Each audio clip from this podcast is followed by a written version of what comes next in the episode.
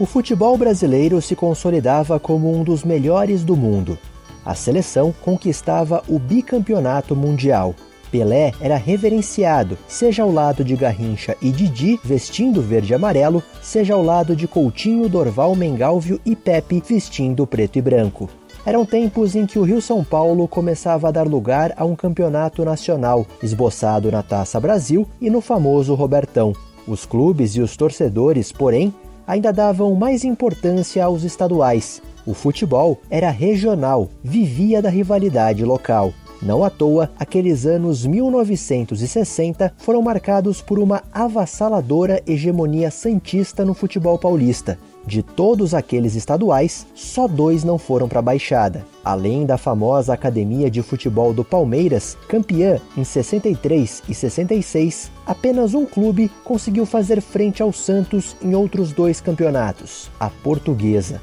Em 60 e em 64, a Lusa só não ficou com o título por questões de bastidores. A equipe rubro-verde teve verdadeiros esquadrões. Servílio e Silvio, ou Jair da Costa, Ditão e Nair, ou Pampolini, Henrique e Dida, ou Almir, Leivinha e Ivair, ou simplesmente o príncipe do futebol. Sim, nos tempos em que o rei Pelé brilhava, só a portuguesa tinha o príncipe Ivair. Das dificuldades financeiras, às lendárias vitórias do ataque Iê, dos anos de chumbo, aos embalos da Jovem Guarda, da busca por um estádio ao celeiro de craques.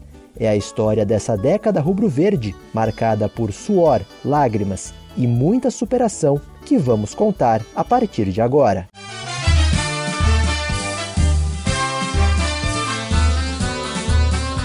Lusa Geração Centenário.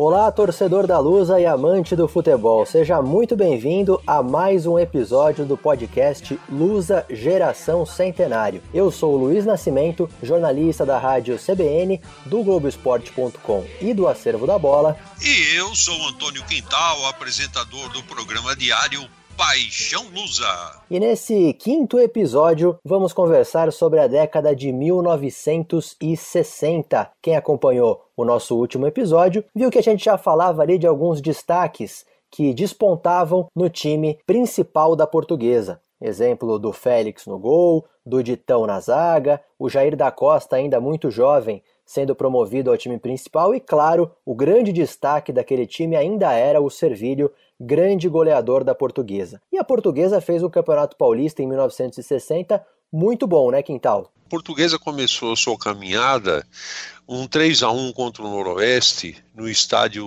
antigo do Canindé. A Portuguesa ganhou do Corinthians no Parque São Jorge de 3 a 0. Teve um outro jogaço desse Campeonato Paulista na Javari contra o Juventus, 3 a 2, um jogo palmo a palmo, um outro 3 a 2 da Portuguesa em Campinas contra a Ponte Preta, um jogo difícil, complicado demais contra o Comercial em Ribeirão Preto, 2 a 1. A Portuguesa se deu ao luxo de bater o Santos, o campeão com Pelé e tudo, na Vila Belmiro, 4 a 3. Então foi um segundo lugar de muito mérito um time armado com jovens da base, que na época eram chamados pratas da casa tinha apenas três jogadores acima da faixa de, dos 25 anos, que era o Odorico, o Osimar e o Jutz. O restante tinha entre 20 e 23 anos e eram todos praticamente formados pela escolinha dos mestres Nena e Noronha. Eram Félix, Nelson, Ditão, Vilela, Jair da Costa, Silvio, Servilho, Nilson, Marquete, Didi, entre outros. Olá, torcedor. Tô passando aqui para avisar que depois da minha gravação com o Quintal, a gente recebeu algumas histórias fantásticas desses anos 60 de um amigo nosso, torcedor da Lusa, o jornalista Luiz Carlos Duarte, que junto com a gente está escrevendo o livro Lusa 100 anos de amor e luta. São histórias tão bacanas, tão legais que a gente resolveu encaixar nesse episódio. O Silvio foi o artilheiro da portuguesa com 28 gols. Foi um campeonato paulista maravilhoso, né? Não fosse aquele aquela derrapada, aquele acidente lá de Bauru, 5 a 2 diante do Noroeste, a portuguesa poderia ter chegado ao, ao, ao, título, a disputar o título com, com o Santos, né? Santos já iniciando aquele período de, de hegemonia que ainda duraria muitos anos, né? Foram raros os anos em que o Santos não foi campeão paulista, naquele período ali de Dorval, Mengalvio, Coutinho, Pelé e Pepe. E a portuguesa fez um campeonato muito bom e acabou é, perdendo essa chance num jogo cheio de polêmicas, cheio de histórias mal contadas e histórias não confirmadas até hoje. A portuguesa perdendo de 5 a 2 para o Noroeste. Onde os jogadores da portuguesa sentiram problemas intestinais. Só para você ter uma ideia, Luiz e amigos que nos acompanham, o Toninho Guerreiro era centroavante do Noroeste. Com 30 segundos de jogo, ele já tinha feito 1 a 0 para o Noroeste. O Zé Carlos, que tinha jogado na Portuguesa, foi atacante oriundo da Portuguesa, e que durante a semana, não sei por que ele apareceu no Canindé, não sei se foi para rever, rever amigos, não sei. Ele veio ao Canindé. Ele fez um gol aos três minutos e aos 13 ele fez mais um. Então, com 13 minutos do primeiro tempo, Luiz, estava 3 a 0 para o Noroeste. Um placar completamente fora de qualquer projeção para o futebol que as equipes jogavam na época e para o futebol que a portuguesa estava apresentando na competição. Então, é, esse jogo de Bauru foi muito esquisito, foi muito cavernoso. Agora, uma bela história, né, Quintal? A portuguesa voltando e a delegação presenciou um acidente, né, na, na beira da estrada, né? Na viagem de volta de Bauru, os jogadores viram um Volks cair com uma família dentro de um rio. O Félix liberou, saiu correndo, liderou a operação de resgate, auxiliado por outros jogadores, e acabou salvando a família. Era um casal e duas crianças. Que outro time proporcionaria uma manchete, um título desse tipo? Lusa perde o título, mas o goleiro salva quatro vidas. O, o Félix, inclusive, chegou a ser padrinho de casamento de uma dessas crianças que foram salvas. Em 1960, o Luiz Portes Monteiro foi reeleito presidente da Portuguesa.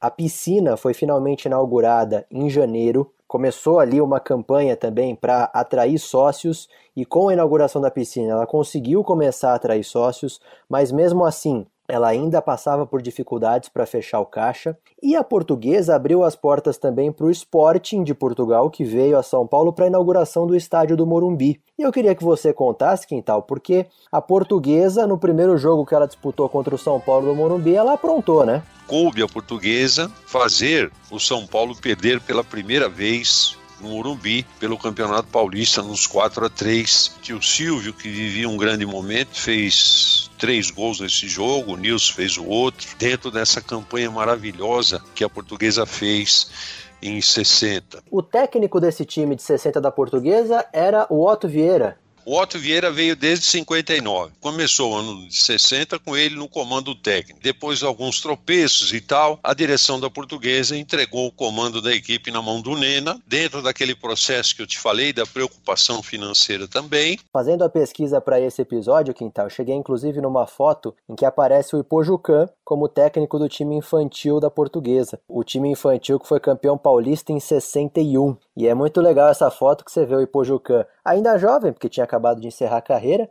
e mais jovem ainda, uma criança praticamente, tinha o Ivair. E em 61 a portuguesa paga a última prestação pela compra do Carindé, portanto, cinco anos da portuguesa pagando para conseguir comprar aquele terreno.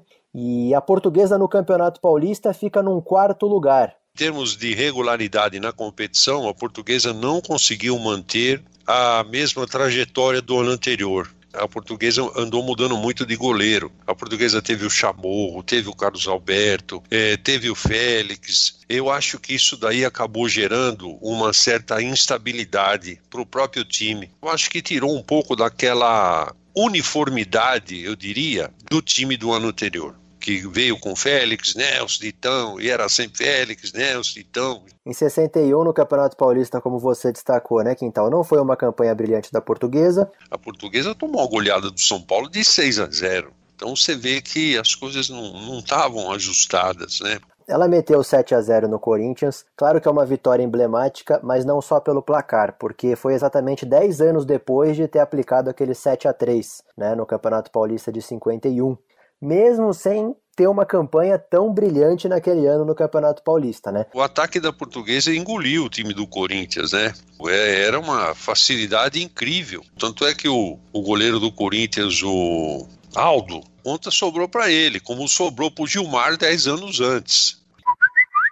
É preciso destacar o surgimento de uma dupla poderosa de ataque, Silvio e Servilho. Em 59, o, serviço foi, o Servilho foi vice-artilheiro do Paulista, atrás do Pelé. E em 1960, o Silvio foi a revelação do campeonato e também vice-artilheiro, com 28 gols, 5 atrás do Pelé. O Servilho chegou a ser convocado para a seleção paulista em 1960, formou e formou um ataque sensacional. Era Julinho, Chinesinho, Servilho, Pelé e Pepe. A seleção paulista participou do Campeonato Brasileiro de, de Seleções né, estaduais e foi campeão com uma vitória por 2 a 1 em cima dos cariocas em pleno Maracanã. E foi o Servilho que marcou os dois gols da vitória. Defendeu o Brasil na Copa Rock e foi campeão numa disputa acirradíssima. Né? Os argentinos venceram no Maracanã por 4 a 2 e no jogo de volta lá em Buenos Aires o Brasil venceu por 2 a 0. Teve a prorrogação e o Servilho acabou fazendo o gol do título na vitória por 2 a 1 Então, esses anos 60, assim, é, é, a gente formou, a portuguesa formou uma dupla que era de tirar o chapéu. Tanto que o Silvio é o quinto maior artilheiro de nossa história e o Servilho é o quarto, de acordo com as estatísticas disponíveis. A gente, elas estão sempre sujeitas a atualizações, ajustes, mas Silvio e, e Servilho estão entre os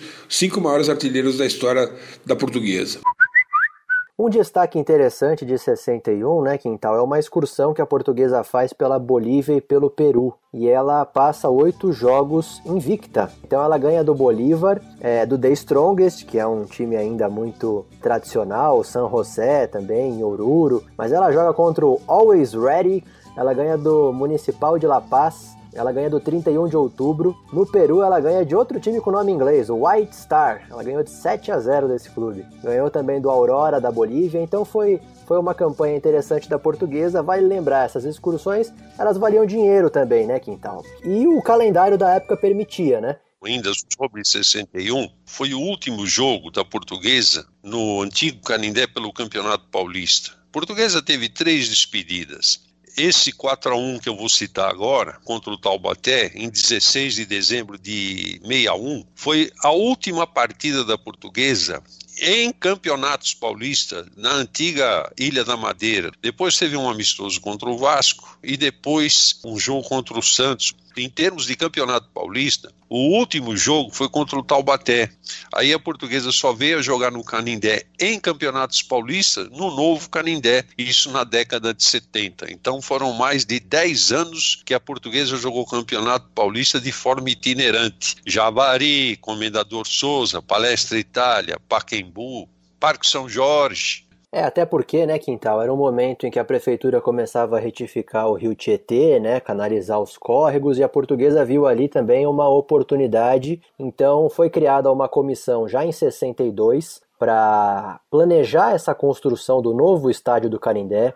Ali já foi contratado um arquiteto, Vila Nova Artigas, grande arquiteto da história da cidade de São Paulo. Já começaram a ser vendidos títulos patrimoniais também, com sorteio de carro e tudo. Portuguesa chegou até a começar a fazer parceria já com empresas para patrocínio, como teve uma parceria com a Antártica. Queria é, falar com você aqui, Quintal, do Campeonato Paulista daquele ano, né, que a Portuguesa ficou em quinto lugar e um dos destaques desse campeonato foi inclusive uma vitória sobre o Santos, né? O Santos naquela época mais uma vez, né, campeão e o Santos que naquele ano era campeão da Libertadores, campeão do mundo e a Portuguesa teve uma vitória boa sobre o Santos. Foi um ano onde a Portuguesa começou com o Ipujucan de treinador, depois o Ipujucan deu lugar ao Otto Glória. A Portuguesa teve algumas vitórias expressivas, essa vitória que você falou aí, ela aconteceu num sábado à noite. O Santos logo de cara abriu 2 a 0. E ainda no primeiro tempo, a portuguesa fez um gol. Eu não me lembro textualmente, mas o Zito, ao descer para o vestiário, falou qualquer coisa. Olha, nós estamos jogando contra a portuguesa. Portuguesa é portuguesa. Ele deu uma advertência no resto do time. E depois, no segundo tempo, foram dois gols do Silvio e um do Moraes. A portuguesa virou o jogo e o Zito virou uma fera em cima do time do Santos com Pelé e tudo. Houve até um torcedor da portuguesa que pulou o alambrado, invadiu o gramado, me lembro bem dessa cena. Nesse Campeonato Paulista, então, a gente tem a estreia do Ivair no time principal, um jogo contra a Prudentina na Rua Javari, a portuguesa empata por 1 a 1 e o Ivair marca o gol da portuguesa. Nunca vou esquecer essa jogada. Campo do Juventus, campo ruim. Aí a bola veio pro Nair, o Nair tocou para mim. Eu toquei pro Celso, o Celso meteu ela na ponta direita. Pro Almira e eu entrei. Entrei correndo, quando olhei aquela bola estava chegando. Mas não é que ela estava chegando e eu meti a cabeça. Ela bateu bem. Bateu e entrou lá no ângulo. Só que eu caí e fiquei, né?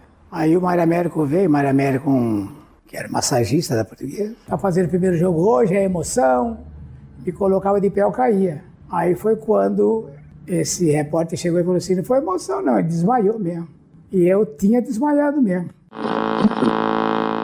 E logo no jogo seguinte, o Ivair também já marcou de novo, né, Quintal? Foi um clássico contra o Palmeiras. Pacaembu, ele fez 1 a 0 Palmeiras tinha um meio atacante chamado Romero, ele fez um gol de pênalti contra a Portuguesa, 1 a 1 Portuguesa fez o gol inicial do jogo com o Ivair, uma semana depois do gol contra a Prudentina na Javari, exatamente. Começava ali uma sequência fulminante em clássicos contra o Palmeiras. O Ivair ele adorava jogar contra o Palmeiras. Ele jogava contra o Palmeiras certeza que o Ivair marcava um gol. Engatou uma sequência entre 62 e 68 em que, em que ele marcou em todos os jogos contra o Palmeiras e ele fez um total de 15 gols. O Palmeiras tinha na meta nada mais, nada menos do que Valdir Joaquim de Moraes, que foi um dos maiores goleiros da história do futebol brasileiro, né, Quintal? Ele ficou, ele começou a ficar meio traumatizado com o Ivair por causa disso, porque ele fez gol, eu não diria tudo quanto é jeito, porque não me lembro de ter visto o Ivair fazer gol de pênalti no Valdir, mas ele fez gol de longe, ele fez gol de cobertura, o chamado chapéu, né? Contra-golpe. E em 64 também o Ivair é protagonista de um grande jogo contra o Palmeiras, que a Lusa vence por 3 a 1 e ele faz um gol no finzinho do jogo, Palmeiras pressionando, estava 2 a 1 num contra-ataque, ele recebe a bola, um chutão, se não me engano, do Ditão, ele chuta do meio de campo e em cima do goleiro Valdir de Moraes e faz um gol que o Pelé tentaria fazer em 1970 na Copa do Mundo. Portuguesa ainda em 62 fez mais uma excursão entre um turno e outro do Campeonato Paulista, ganhou de 5 a 1 do Jorge Wilstermann, ganhou de 5 a 1 do Racing, ganhou de 2 a 1 do Aurora e perdeu do The Strongest por 3 a 0. Então aí a gente volta a falar de uma ida da Portuguesa à Bolívia e nesse ano de 62 nós tivemos a Copa do Mundo, né, Quintal? Onde a Portuguesa teve como seu representante no elenco de 22 atletas que defendiam a seleção brasileira o Jair da Costa. Ele foi reserva só do Garrincha, que fez a sua melhor Copa do Mundo né, em toda a sua história. E o Jair da Costa que começou a despertar interesse de outros clubes, inclusive do exterior, né, Quintal? E já em 62, depois da Copa do Mundo, houve a transação do Jair da Costa para Inter de Milão, né? Jair da Costa foi jogar no futebol italiano. Lá ele construiu uma carreira fantástica, né? Foi tricampeão italiano, ganhou duas vezes a Liga dos Campeões, foi campeão do mundo pela Inter de Milão também duas vezes. É um dos ídolos mais reverenciados da história da Inter de Milão. Certo dia eu fui fazer um comentar um jogo na Vila Belmiro e encontrei o Antônio Marchetti. Quem trouxe o Jair para a Portuguesa foi o Marchetti. Por quê? Eles se conheciam lá de Osasco. E o Marchetti nessa tarde me contou o seguinte: o Jair tinha direito a duas passagens para de ida e volta para a Itália por ano. A Inter de Milão bancava isso para o Jair. E numa delas, o Marquete chegou aí com ele para a Itália, para Milão, e isso mostra o reconhecimento, a grandeza do Jair da Costa à Internazionale di Milão. Corso, ancora Mazzola, Jair, Jair, va al tiro, Jair spugge il pallone a Costa Pereira e l'Inter è in vantaggio. Il pallone è arrivato a Jair eh, che da destra l'Inter passa in vantaggio. Até dando um extra-campo, porque eu acho que nessa época é muito importante o extra-campo da portuguesa, porque impacta no campo, né? A portuguesa passou esses anos 60 aí numa instabilidade muito grande no campo financeiro, né? Em 62, 63, o presidente era o bizarro da nave. As campanhas que a portuguesa vinha fazendo para a construção do estádio, para ampliação do clube, elas vinham acontecendo, mas não na medida suficiente né, para a portuguesa conseguir implementar tudo aquilo que ela queria. Né? Então foi ele que chamou o Manuel Marques Mendes Gregório e o Oswaldo Teixeira Duarte para eles cuidarem dessa parte, né? Eles criaram uma comissão para a construção do estádio e foi inclusive já com Oswaldo Teixeira Duarte, né, chegando a, a, tendo mais protagonismo na política da portuguesa que a portuguesa conseguiu a cessão dos terrenos adjacentes ali ao terreno dela no Canindé por 20 anos, isso em 63 nessa contenção de gastos, né, ainda aproveitando os jogadores da base, foi inclusive o, o último ano do Servílio na portuguesa, não foi, Quintal? É, exatamente. A portuguesa abriu mão, o Servílio foi jogar no Palmeiras. 63 eu estava na, na portuguesa e, e, o Palmeiras excursionava, estava perto de começar o campeonato. E aí Palmeiras entrou em entendimento com a portuguesa e conseguiu comprar o meu pai. Aí quando o Palmeiras voltou da excursão, uma excursão para o México, tinha contratado eu, Tupã e Djalma Dias.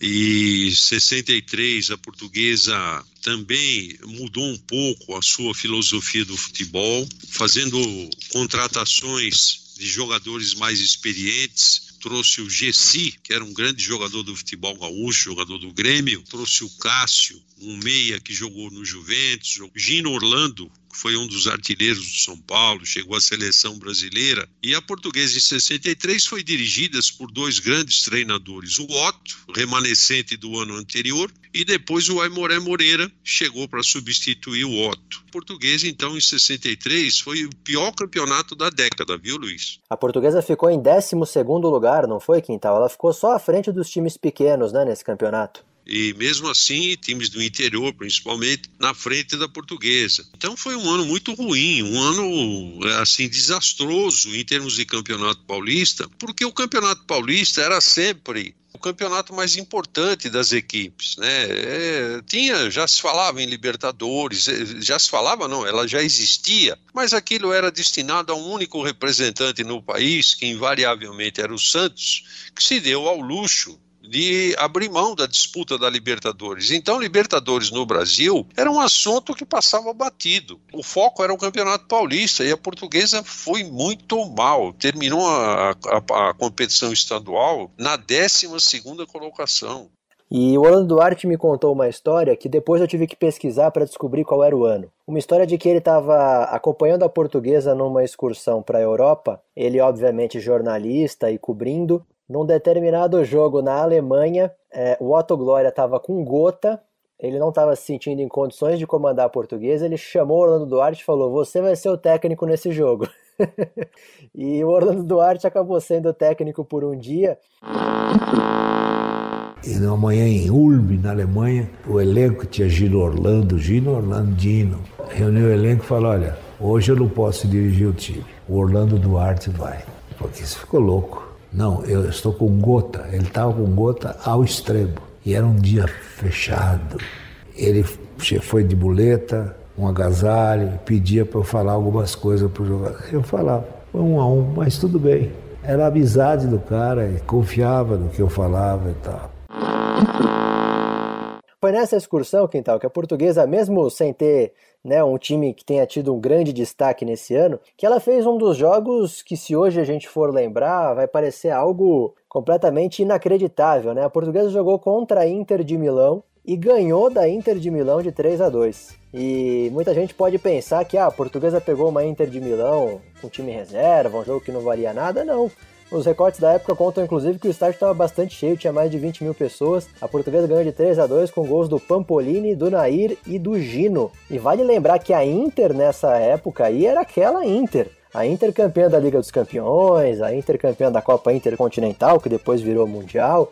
Um resultado muito, muito relevante para a história da portuguesa foi essa excursão em 63. A portuguesa ganhou da Inter, o Jair jogou contra a portuguesa, viu? Sim. Eu me lembro de ter visto alguma coisa de jornal da época, no pós-jogo, né? Um dia, dois depois, porque não era a velocidade da informação, não é a velocidade que é hoje, evidentemente. Então a portuguesa fez um grande jogo, ganhou de 3 a 2, motivada, depois teve um jogo contra a Juventus também, acho que você vai abordar aí, né? Português empatou com a Juventus por 0 a 0 né? Foi o jogo seguinte na Itália, né? Isso. Então, a portuguesa fez uma campanha muito boa, perdeu em Portugal, depois já no fim da excursão, Porto. Então, eles foram muito bem nessa excursão.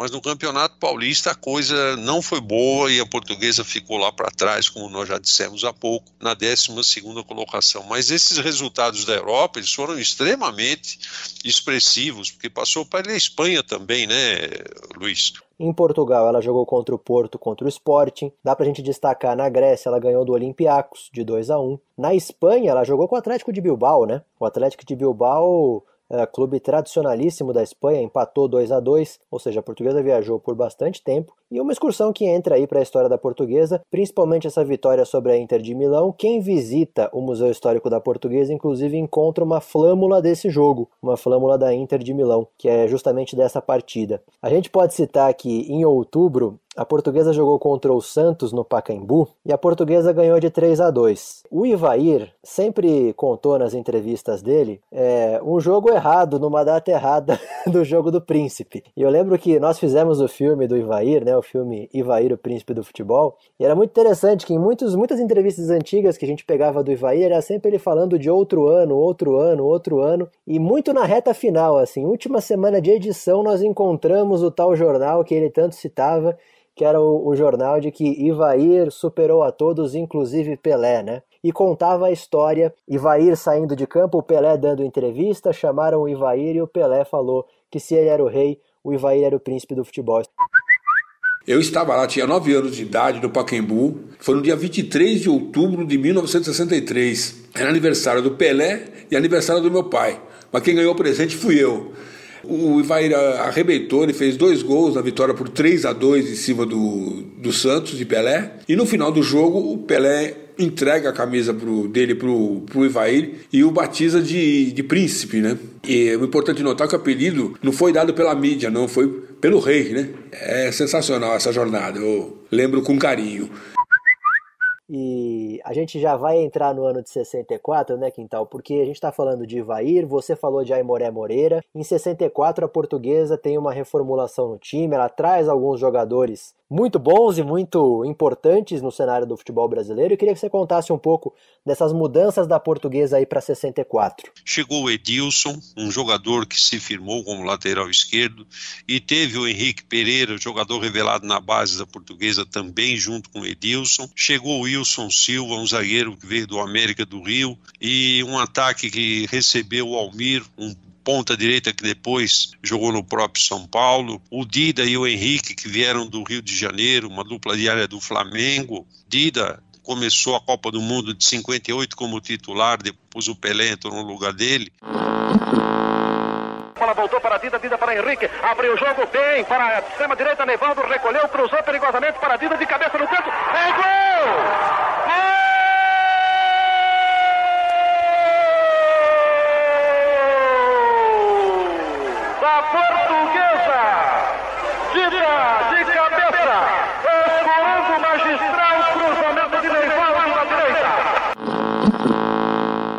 Portuguesa conquistou vitórias importantíssimas, chegou ao fim da competição com 40 pontos. Aquele tempo a vitória somava dois pontos e não três como hoje. O Santos foi o campeão com 44. Só que teve aquele problema da arbitragem danosa do Armando Marques né, na Vila Belmiro, quando ele deixou dar um pênalti clamoroso no Ivair no primeiro tempo.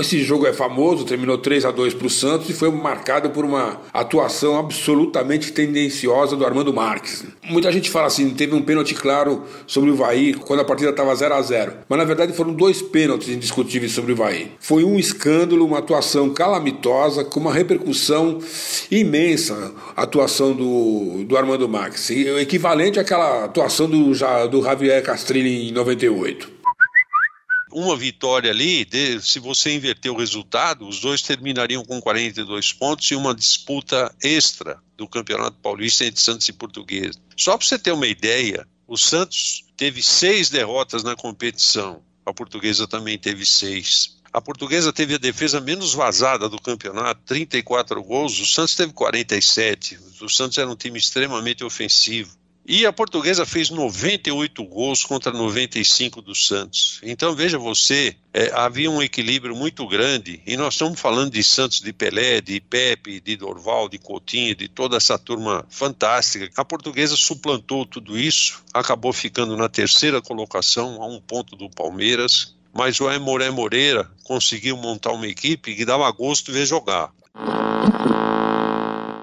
Emoré, que, o pênalti aqui dissemos, todos nós dissemos o pênalti. O único que não viu foi o Armando, lamentavelmente. Apesar de eu reconhecer o Armando, o juiz é excepcional, acho que ele foi muito infeliz no lance. Oi, Morel, você sabe que seu time está jogando bem mesmo, né? Ou menos, o campo está muito ruim, o campo tivesse mais seco, o Bahia é um jogador leve, o Dida também, estão sentindo um pouco de dificuldade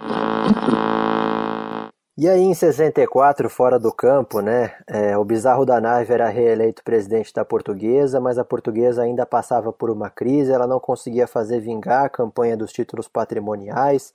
Nesse ano, as festas foram canceladas para conter gastos, a Portuguesa fechou o ano com déficit. O Aimoré Moreira continuou, o Campeonato Paulista Portuguesa chegou em quarto lugar, mas já não tinha o mesmo a mesma coesão de equipe do ano anterior. Eh, sinalizava que alguma coisa ali eh, eh, não estava legal. Tanto a crise financeira como uma crise política já que a gente via na portuguesa, com muitas guerras internas políticas também na portuguesa que acabavam refletindo no futebol, né? Mas tem alguns destaques desse ano, não necessariamente relacionados a campeonatos por aqui, né? A portuguesa foi disputar um torneio em Nova York, né, Quintal? A portuguesa fez alguns jogos e com várias vitórias interessantes, não só contra times americanos, mas até contra times alemães, ingleses. A portuguesa jogou contra o Munique em 1860, jogou contra o West Ham, clube da Inglaterra, jogou contra o Varese, um clube italiano, e também equipes americanas como o New York Americans e como uma seleção de Boston, né, uma seleção formada é, em Boston para disputar essa competição. Foi justamente nessa partida contra essa seleção de Boston que a portuguesa aplicou uma das maiores goleadas né, da história dela. A portuguesa ganhou de 12 a 1 e tem uma curiosidade nesse jogo, né, Quintal, que é o jogo em que o Félix marca um gol, né? O Orlando fica no gol, o Félix vai para a linha, que se tem registro é o primeiro goleiro a marcar um gol pela portuguesa, né? Pelas informações que eu tenho de portuguesa, e foi o primeiro goleiro a fazer um gol com a camisa uh, da portuguesa. Só que ele foi para a linha, né? Se não me engano, ele ficou, ele ficou no lugar do Wilson Pereira. o gol dele foi o décimo primeiro. O último quem fez foi o Jair Marinho, lateral direito. Todo mundo aproveitou para fazer gol. Em 65 foi aquele ano em que a seleção brasileira jogou tanto no Rio quanto em São Paulo no mesmo dia, né? A seleção brasileira pegou a União Soviética no Maracanã, um empate por 2 a 2 e aqui em São Paulo jogou contra a Hungria, né? Uma vitória de 5 a 3 E a portuguesa cedeu vários jogadores para essa seleção brasileira, né? Foi uma rodada dupla, né? Em horários diferentes. Jogo no Maracanã à tarde, 2 a 2 e o, o Manga era o goleiro do Brasil, ele batia um tiro de meta na cabeça de um atacante russo.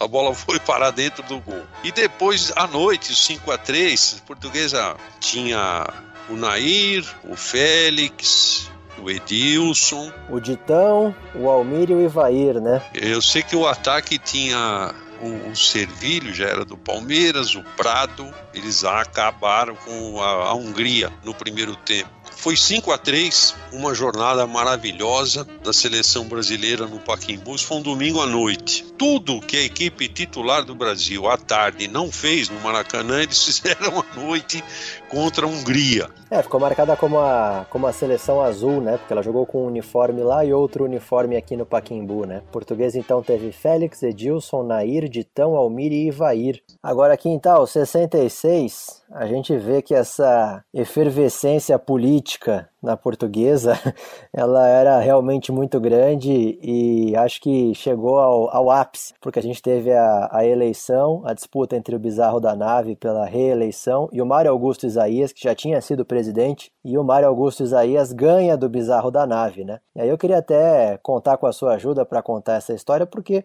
logo depois, né, no, no dia seguinte da eleição, né, a portuguesa anuncia a venda do Ditão e do Nair para o Corinthians, né? O José Bizarro da Nave ele não contava com a derrota. Naquele tempo se usou muito o termo, na calada da noite, ele vendeu o Ditão e o Nair para o Corinthians, não me lembro bem, um era 100 milhões, outro era 200, porque ele teria, vou colocar o condicional, porque a gente não tem como provar, ele teria dinheiro emprestado na portuguesa e ele não queria ter esse prejuízo. Então, a argumentação dele é que ele vendeu os dois para resgatar o dinheiro que ele tinha colocado no clube. O fato é que essa história não caiu bem, a torcida da portuguesa ficou na bronca com José Bizarro da nave, e o fato é que a portuguesa perdeu dois grandes jogadores, um que era um esteio da defesa e outro que era um cabeça pensante do meio campo, dois grandes jogadores, sim senhor. Cá está o clássico Corinthians e Portuguesa já iniciado com muita rivalidade, principalmente depois da celeuma criada com as transferências de Nair, que já lançou essa bola, e Ditão, que está lá firme na zaga central do Corinthians. E aí o Mário Augusto Isaías então assume a presidência da Portuguesa. Ele já cria uma comissão para construir um ginásio também no clube, mas obviamente toda essa crise política, essa saída de Ditão e Nair, o futebol ainda passou por um ano bem instável, né, Quintal? No Campeonato Paulista, a portuguesa ficou em sexto lugar, né?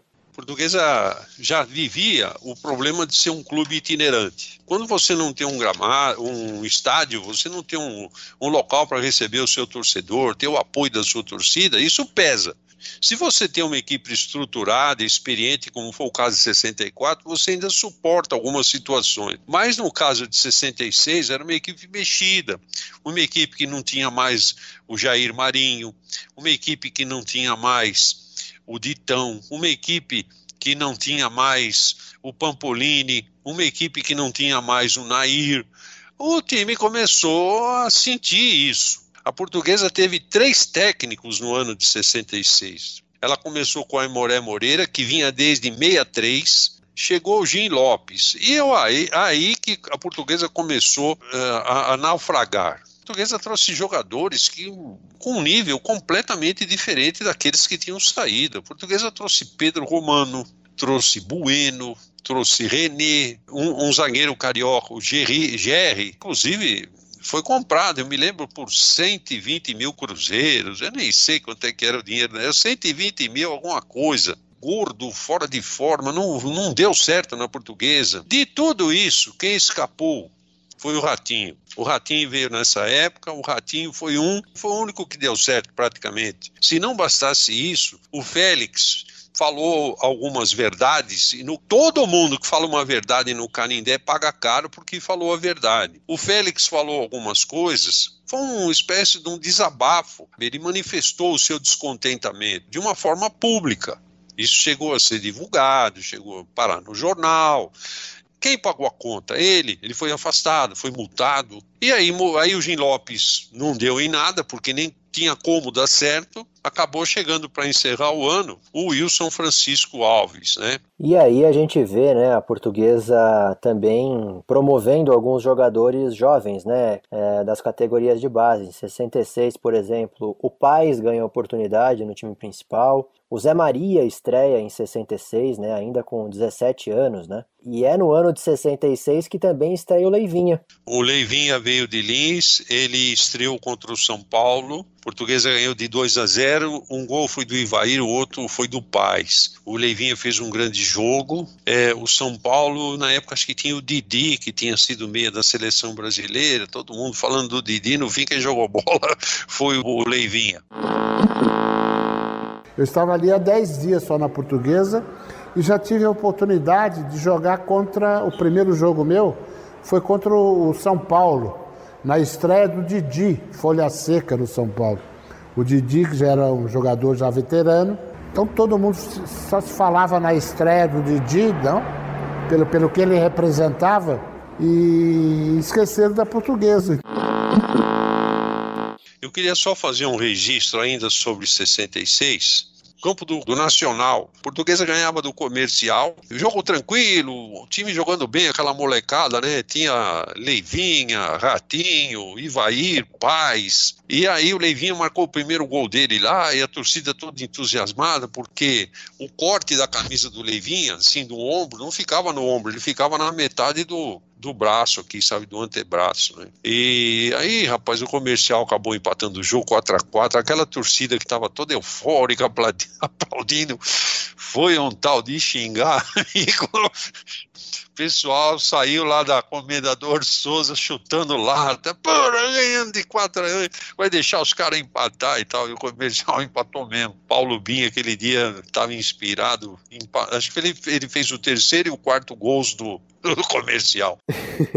Não, mas o, o Leivinho é muito legal você ver as fotos dele começando na portuguesa, ele ainda muito franzino, né? E o uniforme era, era grande para ele, a camisa era grande para ele, né? Pouca gente ainda conhecia o futebol do Leivinha, e o Leivinha na velocidade, no drible, é, tanto que alguns dizem que o Leivinho inventou a pedalada, né?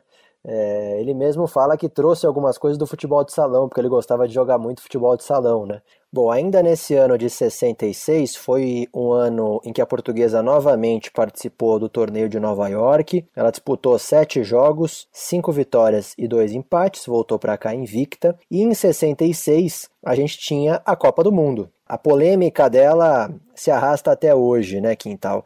A gente teve aqueles vários convocados pelo Vicente Feola, aquela preparação, né, aqui pelo Brasil interminável. Entre aqueles vários jogadores que o Feola convocou para ficar treinando aqui no Brasil, tava o Ivair, né? Obviamente que a portuguesa não tinha toda aquela força política, né, já na época, né? E o Ivair participou daquela, daquela preparação aqui no Brasil. Ele inclusive jogou um jogo contra o País de Gales, em que o Brasil ganhou de 1 a 0 em Belo Horizonte, mas acabou não sendo convocado para aquela Copa de 66, que foi uma Copa em que o Brasil foi um fiasco, né? Aquilo era um Big Brother do futebol. Você vai reunir 45 jogadores num hotel, quatro para cada posição, assistindo cinco goleiros ou um negócio desse. O Ivair, ele tinha ido como ponta esquerda, é uma salada. Aí no fim, para encurtar a história, né? Eles acabaram convocando um gaúcho e um mineiro, que é para agradar um mineiro, que era o Tostão, e o gaúcho, que era o Alcindo. Por coincidência, ontem à noite eu vi um, um documentário aí sobre as Copas e passou a Copa de 66. E aí eu vi jogadores na seleção brasileira que eu olhava assim, pô, como é que esse cara tava aí, né? Não vou citar nomes que ficam um pouco deselegantes, mas gente que foi vestir a camisa da seleção brasileira numa Copa do Mundo sem a condição para isso. O Ivair ele, ele teve um, um, azar muito grande, né? Tanto por a, a, grande oportunidade de ter sido essa de 66, em que a, uma verdadeira bagunça a seleção brasileira, quanto por também estar tá enfim, brilhar no momento em que você tinha muito jogador bom, né, Quintal, e muito jogador bom do meio para frente. Então a concorrência que ele tinha era muito grande. Como é que você ia escolher se na ponta direita você tinha Paulo Borges, Garrincha, centroavante você tinha Coutinho, você tinha Vavá, você tinha Alcindo, pô, tinha um bando, cara. Então eles falaram, não, vamos convocar todo mundo e vamos tirando já para 66, 67, começava a se formar um ataque que ficou muito conhecido na portuguesa de Ratinho, Leivinho, Ivair, Paz e Rodrigues, né, Quintal? Wilson, que terminou o ano de 66, o, o Wilson foi mantido, a portuguesa foi é, reformulando a sua equipe com Zé Maria, com o Augusto, que veio do Corinthians, 67 já tinha o Marinho Pérez, o Marinho chegou a jogar como volante, o Wilson Francisco Alves conhecia o Marinho do São Bento de Sorocaba, então sabia das qualidades dele, né? E o Marinho tornou-se um líder inconteste da Lusa, né? Ele incorporava aquele espírito daquele time jovem, mas guerreiro. E era incansável. Ele pegava um trem em Sorocaba para chegar às 8 horas no treino da Portuguesa, todos os dias, e de volta. Nesse período ele chegou até a estudar se formou em economia. O Marinho tinha muitas qualidades, né? desarme, impulso no jogo aéreo, tinha excelente saída de bola, bom passe, combate constante. O Marinho, o Zé Maria e o Leivinha, eles alugaram um, um apartamento de um quarto, perto do Canindé. O Marinho reclamava que o, o alojamento da portuguesa tinha muito pernilongo. Mas o mais interessante é que esses três estariam na Copa de 74. Os três estariam presentes na Copa de 74. O Marinho, inclusive, tornou-se capitão da equipe na segunda fase, quando o Wilson Piazza se machucou. E a sua atuação na Copa chamou a atenção do Rinos Mitchells, que o levou para o Barcelona, onde ele ficou amigo do, do Cruyff. Enfim, aí o Marinho, todo mundo sabe, virou treinador em vários times. E em Portugal ele fez sucesso, teve o mérito de lançar o jovem Figo quando tinha 17 anos apenas. Né? Depois veio o Lorico, depois veio o Basílio também, subiu. O Basílio já começou a dar as caras no time de cima da portuguesa, já começando em 67. E aí chegou o, o Rodrigues, que foi o que se firmou e completou esse ataque chamado ataque IEE que você citou jogadores muito jovens ali, né? E o Paz conta muito que o Lorico veio como um jogador mais experiente, até para dar uma organizada naquele time, né, Quintal? E o Lorico era um jogador de muita qualidade, né? Era um time que jogava bonito, era muito ofensivo, mas tinha dificuldade para ganhar se formou um time bom, né? Deram um apelido pra gente, Ataque Ye, Ye, Ye. Depois do outro ano já trouxeram o Lorico para comandar essa garotada, porque a gente jogava bem, mas não ganhava. Aí quando chegou o Lorico a gente começou a jogar bem e ganhar. Aí, aí o negócio ficou bom. No Campeonato Paulista de 67, a portuguesa ficou em quinto lugar, né, Quintal? E esse foi o ano em que acabou o torneio Rio-São Paulo, né, e começou o torneio Roberto Gomes Pedrosa, né, que seria o embrião do, do Campeonato Brasileiro, né. A portuguesa em 67, no fim do ano, ela chegou a disputar dois jogos num dia só. Ela jogou contra a Prudentina aqui em São Paulo e contra o Almirante Barroso em Santa Catarina. o curioso da história é que contra o Almirante Barroso, lá em Santa Catarina, a portuguesa foi com os titulares. E contra a Prudentina lá em Prudente, que era uma bucha, a portuguesa foi com o time reserva. Tomou uma traulitada lá em Prudente. Eu suponho, eu não tenho informação, isso é suposição, que acho que foi cláusula contratual de ter jogar com sua melhor equipe no amistoso. Também queria fazer um último destaque aqui de 67. A Federação Portuguesa fez uma homenagem, né, ao Vicente, né, que era um jogador do Belenenses, jogador de seleção portuguesa. Ficou marcado como um dos principais marcadores do Pelé, justamente pela exibição dele na Copa do Mundo de 66. O Vicente tinha sofrido um acidente de carro e ele tinha perdido a visão de um dos olhos e ali ele teve que encerrar a carreira. Então a Federação Portuguesa fez uma homenagem em um jogo beneficente. Belenenses, Atlético de Lisboa, o Sporting e o Benfica. O Belenenses convidou um, um jogador da portuguesa para participar dessa festa, né? É, o que se sabe da época é que, inclusive, eles queriam levar o Pelé, né, Quintal? Por vários compromissos e impedimentos, o Pelé não podia ir. Foram atrás do Príncipe, o Príncipe jogava na portuguesa, e o Ivair foi participar desse jogo lá em Portugal. Ele foi defender o Belenenses e o Ivair, inclusive, marcou gols nesse jogo contra o Atlético de Lisboa. É, esse Atlético de Lisboa, ele tem o lugar dele, por exemplo, nós quando a gente fala o português é Canindé, São Paulo é Morumbi. Esse Atlético chama um local lá de Lisboa chamado Tapadinha. Time que hoje disputa as divisões, os campeonatos secundários de Portugal, e o Ivair foi lá e foi o goleador lá. O Belenenses ganhou de 3 a 0 e ele fez os três gols do time azul lá do Belém. 68 foi eleito o Manuel Marques Mendes Gregório como presidente da Portuguesa e ele fez algo que é, não está tão fora de pauta não na Portuguesa, né, Quintal? Ele expulsou todos os conselheiros ausentes que não tinham participado das últimas três reuniões, é, deixou muita gente descontente, mas depois isso se mostrou uma decisão muito acertada e ele também baixou uma regra ainda mais rigorosa para conter despesas a portuguesa perdeu é, um dos seus destaques nessa década, né? Que já vinha tendo ali alguns atritos, mesmo com a diretoria, como a gente já contou, que foi o Félix. Foi vendido para o Fluminense, né, Quintal? Gostaria de destacar uma outra dupla que é de tirar o chapéu e que foi formada por goleiros, né? Inusitada, era o Félix e o Orlando. Ambos alternaram momentos como titular do gol o Félix, chegou a ser convocado para a seleção brasileira né, naqueles anos 60, em 65, se eu não me engano. E conforme a, a fase de cada um, o melhor assumiu o posto de goleiro. Até que em 67, o Wilson Francisco Alves, do Capão, na disputa da Taça de Prata de 67, determinou o rodízio de um por um. Um jogo era o Félix e o outro era o Orlando. Uma atitude raríssima na história do futebol, né? completamente inusitada. E a portuguesa fez uma bela campanha naquele, naquela taça de prata. Foi a primeira a ser disputada após o final do, do Rio São Paulo. Eram dois grupos, classificavam-se dois primeiros de cada grupo Para variar, a Lusa estava no grupo mais disputado.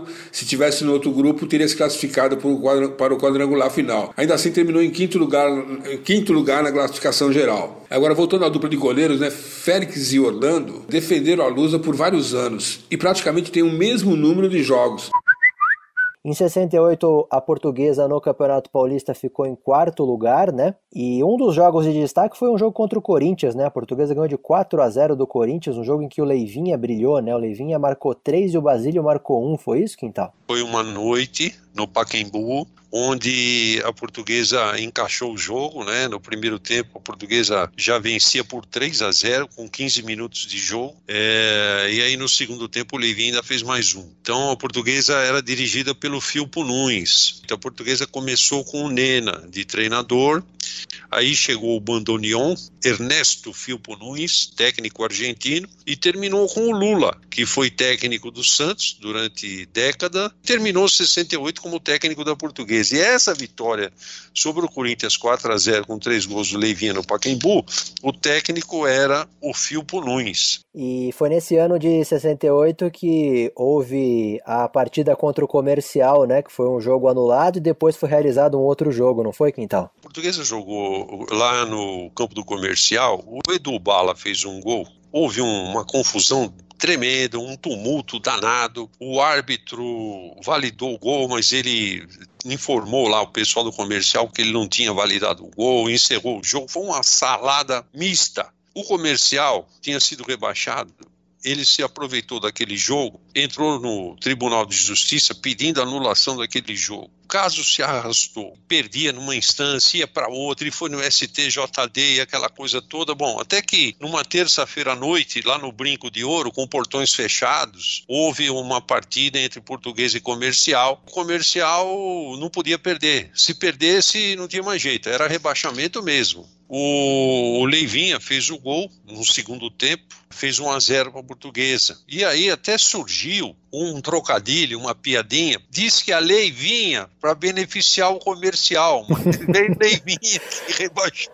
Foi interessante o trocadilho, me lembro como se fosse agora disso.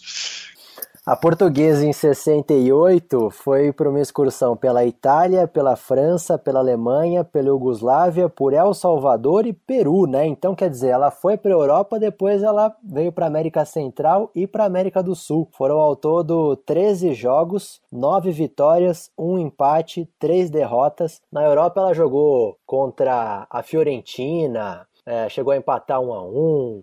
Ela jogou com o Palermo, ganhou de 1 a 0 na Alemanha jogou contra o Union Berlim, ganhou de 4 a 1. Peru, Alianza Lima, foi uma derrota dela por 3 a 2, mas era um dos principais clubes do Peru. A portuguesa tinha o ataque Ratinho, Leivinho, Ivair, Paz e Rodrigues, né? O ataque Iê, Então até quando a gente fez lá o filme, né, o curta-metragem Ataque Iê, a gente entrevistou eles, né? Eles contavam que essa foi uma excursão também que foi muito, foi muito simbólica, né? Eles foram apelidados de Ataque Iê porque jogavam por música numa época em que só tocava Jovem Guarda, só tocava Beatles, né? E eles basicamente brincam, né, que fizeram uma turnê, né, pelo pelo exterior. A portuguesa só foi realmente muito surpreendida quando jogou na Iugoslávia contra o Estrela Vermelha, que a portuguesa perdeu de 7 a 4. Vou contar uma passagem curiosa aqui. O Rodrigues que me contou essa. O Augusto, ele jogava tanto de lateral direito como de lateral esquerdo, volante, porque tinha qualidade, bom jogador. O, o pessoal falou: ah, é, é o Augusto,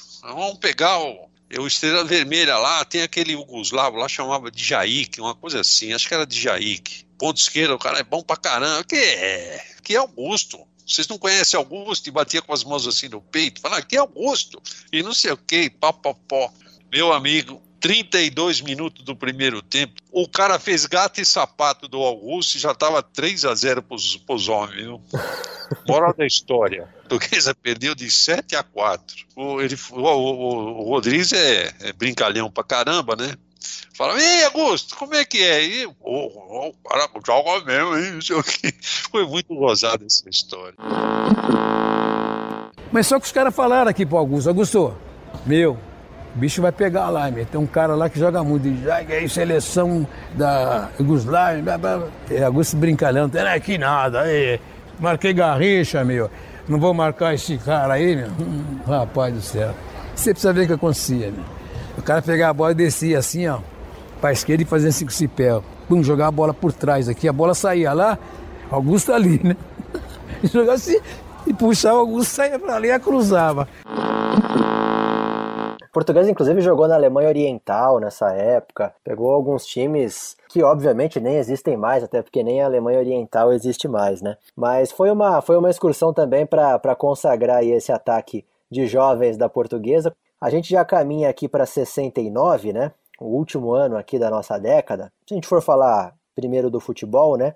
A gente pode citar que em 69 a portuguesa, então, é, vende o Ivair para o Corinthians. Depois de praticamente 7, 8 anos como titular da portuguesa, né? Depois que ele entrou no time, praticamente não saiu mais. Titularíssimo, acabou sendo negociado com o Corinthians. Nós fomos na sala do homem. O homem virou para a gente e falou: não, vocês vão ser vendidos porque a gente tem que construir o campo. Nós não podemos segurar vocês aqui sendo que está tendo proposta. Em 69, o presidente ainda era o Mendes Gregório. A portuguesa ela chegou a lançar uma campanha, foi a campanha Bandeirantes, para doações dos torcedores. Acabou não dando né, tão certo quanto eles imaginavam, mas saiu do Oswaldo Teixeira Duarte, né, ainda ali naquela, naquele ano de 69, a ideia do carnê Jubileu de Ouro, em que os torcedores é, faziam um empréstimo né, é, mensal à portuguesa, alguns já pagavam logo o carnê inteiro, para esse dinheiro depois ser resgatado nos dois anos subsequentes, e aí o torcedor tinha direito a, a usufruir do clube. E ali o Oswaldo Teixeira Duarte, ainda não como presidente, foi crucial, né, Quintal, para que a portuguesa conseguisse levantar, né, gerar receitas para começar as obras do Canindé. A gente tinha ali naquela época, já tinham apresentado as plantas e as obras finalmente sendo iniciadas em 69. Então foi um período ali, foram anos dessa década de 60 de muita luta, de muita dificuldade financeira, mas no fim das contas partiu da torcida, né, Quintal? É uma grande mobilização para que a portuguesa de fato conseguisse começar essas obras do Canindé. Eu diria para você que é meio cultural isso na portuguesa, né? No fim o pessoal se mobiliza, então os recursos financeiros sempre foram limitados, escassos na portuguesa. Para variar, a mobilização popular digamos assim, é que acabava resolvendo os problemas da portuguesa. A portuguesa nessa época, ela chegou a alugar um espaço no Rio Pequeno, onde ela treinava, Chácara Rubro Verde. Concentrava também lá, né? Só a gente via no jornal, né? Treino no Rio Pequeno, concentração no Rio Pequeno. E tanto é que no Rio Pequeno, até hoje, e eu cheguei a jogar conta na Várzea, portuguesa do Rio Pequeno. Bom, nesse ano de 69, é, houve uma mudança de regulamento no Campeonato Paulista, foi dividido em dois grupos, né? A portuguesa acabou esse campeonato em quinto lugar e a gente já tinha também o Robertão, a portuguesa ficou ali na, na primeira fase. Algum destaque mais relevante desse ano 69 no futebol? Curiosidade no futebol, a portuguesa tinha o Lula no começo da temporada, Lula que foi técnico do Santos, e o Lula trouxe o Coutinho, que jogou com o Pelé, fez uma das maiores duplas da história do futebol mundial, já fora de forma e tal, tinha problemas, né? Né, de joelho, uma coisa e outra, mas o Lula ainda o trouxe para a portuguesa. Jogou aí, se não me engano, seis, oito jogos, fez um ou dois gols só, mas não tinha mais condição, muito gordo e tal. A portuguesa teve, nos esportes amadores, alguns destaques nessa década de 60. Em 1960, a portuguesa criou o departamento feminino. E ali também já foi criado o departamento de natação, né? Quando da inauguração da piscina, né, a portuguesa teve conquistas, ela chegou a ganhar prêmios é, fora do, do Canindé. Tinha o Tietê, tinha o Floresta, o, depois é, virou Espéria, Paulistano, e assim vai. E o próprio Corinthians, né? Em 1962, a portuguesa também começou com o vôlei. Ali ela também uniu o hockey com a patinação artística no mesmo departamento. Vale lembrar que o hockey já era vitorioso. Em 1965, o hockey conquistou o hexacampeonato paulista. Em 64, o basquete foi campeão paulista também. 65, o vôlei foi campeão paulista de aspirantes. Na natação, a portuguesa também teve destaque. O Reinaldo Sá ganhou a disputa de 50 metros. A natação, o ping-pong, eh, o vôlei, o basquete, o boxe, ela foi sinalizando e implantando outras modalidades. Agora a gente vai começar a falar ainda mais de construção do estádio do Canindé como nós conhecemos hoje. Foi uma pena que a portuguesa ficou praticamente nove anos sem ter um lugar para jogar. Dela, pesou muito. Quintal, muito obrigado por mais esse podcast e a gente volta então nos anos 70, combinado? Combinado. Luiz, mais uma vez, muito obrigado pela oportunidade. Foi muito legal de alegrar meu coração por falar da minha, da nossa portuguesa. Esse episódio que novamente foi gravado pelo próprio vice de comunicações, o Bruno Fernandes, a quem eu agradeço pelo convite feito a mim e ao Quintal para participar desse podcast Lusa Geração Centenário. Esse episódio aqui foi sonorizado pelo Dom Roberto Costa.